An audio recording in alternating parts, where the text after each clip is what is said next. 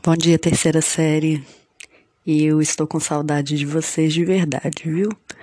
Espero que estejam todos bem. Hoje a gente vai falar um pouquinho sobre o barroco. Tá, que aconteceu durante um período que vai compreender o final do século XVI até metade do século XVII. Tá? Ele surge inicialmente na Itália e tem uma importância é muito grande assim no universo da cultura ocidental, né? A gente vai ver as manifestações do, bar do barroco nas artes plásticas, na literatura, na música, na arquitetura. Vamos lembrar que no barroco a gente encontra um movimento de regresso à Idade Média, né? A gente vai ver um retorno até o, ao teocentrismo, né? Deus no centro do universo vai se tratar de um período histórico que é marcado pela ascensão dos valores religiosos, né, que se estabeleceram como norteadores da sociedade. As obras artísticas, então, né, desse momento, vão ficar muito caracterizadas pela extravagância, pelo excesso, né, pela busca de uma grandiosidade, é um exagero. De uma maneira é, genérica, a gente pode afirmar que a estética barroca, ela né, estava ligada a um exagero e um excesso de detalhes.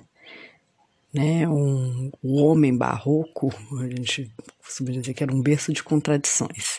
É, ele vive a, a dicotomia entre seguir o prazer terreno ou se portar bem e ganhar um lugar no paraíso né? Ele encontrava-se então é, basicamente preso a dilemas e contradições e questionava-se permanentemente sobre os limites da razão e da fé.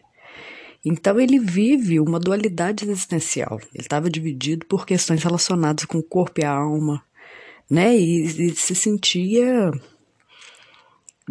o tempo inteiro sob tensão, tá? Esse, esse tipo de arte, então, vai trazer com muita frequência o tema da morte, né? E, e o temor advindo desse encontro final. É, sobretudo devido ao peso religioso e moral que se sentia naquele momento, né? A gente encontra também na produção barroca muitas reflexões sobre a passagem do tempo, né? No barroco nós vamos ver então essas é, essas contradições essas dicotomias, até mesmo nas características pictóricas. A gente vai ver, né, a luz e a sombra, o claro e o escuro, né, o, as feições trabalhadas, né, de uma maneira muito mais carregada do que no, era no Renascimento, com certeza. Na Itália, né, que foi um dos berços do, do barroco, um dos maiores nomes né, do, do movimento do barroco foi o Caravaggio, o pintor Caravaggio.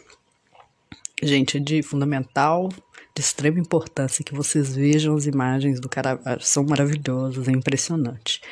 O que, que ele faz? Ele faz do, do feio o belo, assim, vocês vão. É, é, é surpreendente. Então assistam lá, tem um documentário é, ou busquem as imagens. No livro tem poucas imagens dele e a qualidade não está tão ideal, não. Então procurem aí, por favor, tá? E, e vocês vão ver que nas telas dele tem uma, uma teatralidade, uma dedicação obsessiva assim por retratar detalhes, né? Gestos, as dobras tecidas, expressões faciais. Tá? É, outro dado importante que a gente observa é a presença né, desse jogo de luz e sombra, que traz um movimento. A, a pintura não é estática, ela, é, ela tem movimento. Né? O barroco é de exagero, é do movimento, é do contraste. Ele coloca a luz nas pinturas dele é, onde ele quer, onde ele quer que, que ele direcione o nosso olhar para onde ele quer só através da, das expressões, da luz e da sombra. Impressionante, tá? Obrigatório ver. E então vocês vão observar, né? A emoção aparece muito forte, o drama, uma dramaticidade típica do barroco, tá? Vai aparecer nas, nas feições que não tinha no Renascimento, né? O Renascimento era tudo muito harmonioso, uma luz toda certinha, as expressões todas, né? O Barroco não, é o oposto, tá? No Brasil já a arte barroca, né? Tá presente em Ouro Preto, São João del Rei, Mariana.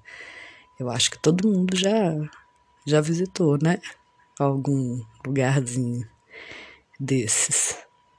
É, e, e, sabemos que o maior nome das artes plásticas do nosso barroco aqui foi o Aleijadinho, né? Que ele deu vida a uma série de estátuas com uma expressividade que reproduziam movimentos e, e os olhares extremamente reais, né? E é, é claro também a preocupação que a gente vê em compor com rigor a presença de uma desses detalhes todos nas esculturas dele. Na arquitetura, então, a gente vai encontrar principalmente nas construções religiosas, né? Nas igrejas, nos mosteiros, nos conventos. É extravagante, é exagerada, cheia de detalhes, né? Queria tinha a pretensão de transparecer a suntuosidade da Igreja Católica, que era tão poderosa na época, né? Então, é aquele exagero que conhecemos, todo mundo já. Quem não foi, quando passar esse momento difícil, vai visitar nas, na, em alguma cidadezinha aqui perto, né? Ouro Preto, São João del Rei. É, vale a pena, é lindo. Nas igrejas, então, a gente vai ver uma, uma, uma questão de ostentação, de riqueza, né? Muito ouro, que e aqui no Brasil, um dos exemplos dessa arquitetura barroca é a igreja de Nossa Senhora do Rosário, tá? Aqui em Minas. Ok? A atividade de hoje é, tá na página 161.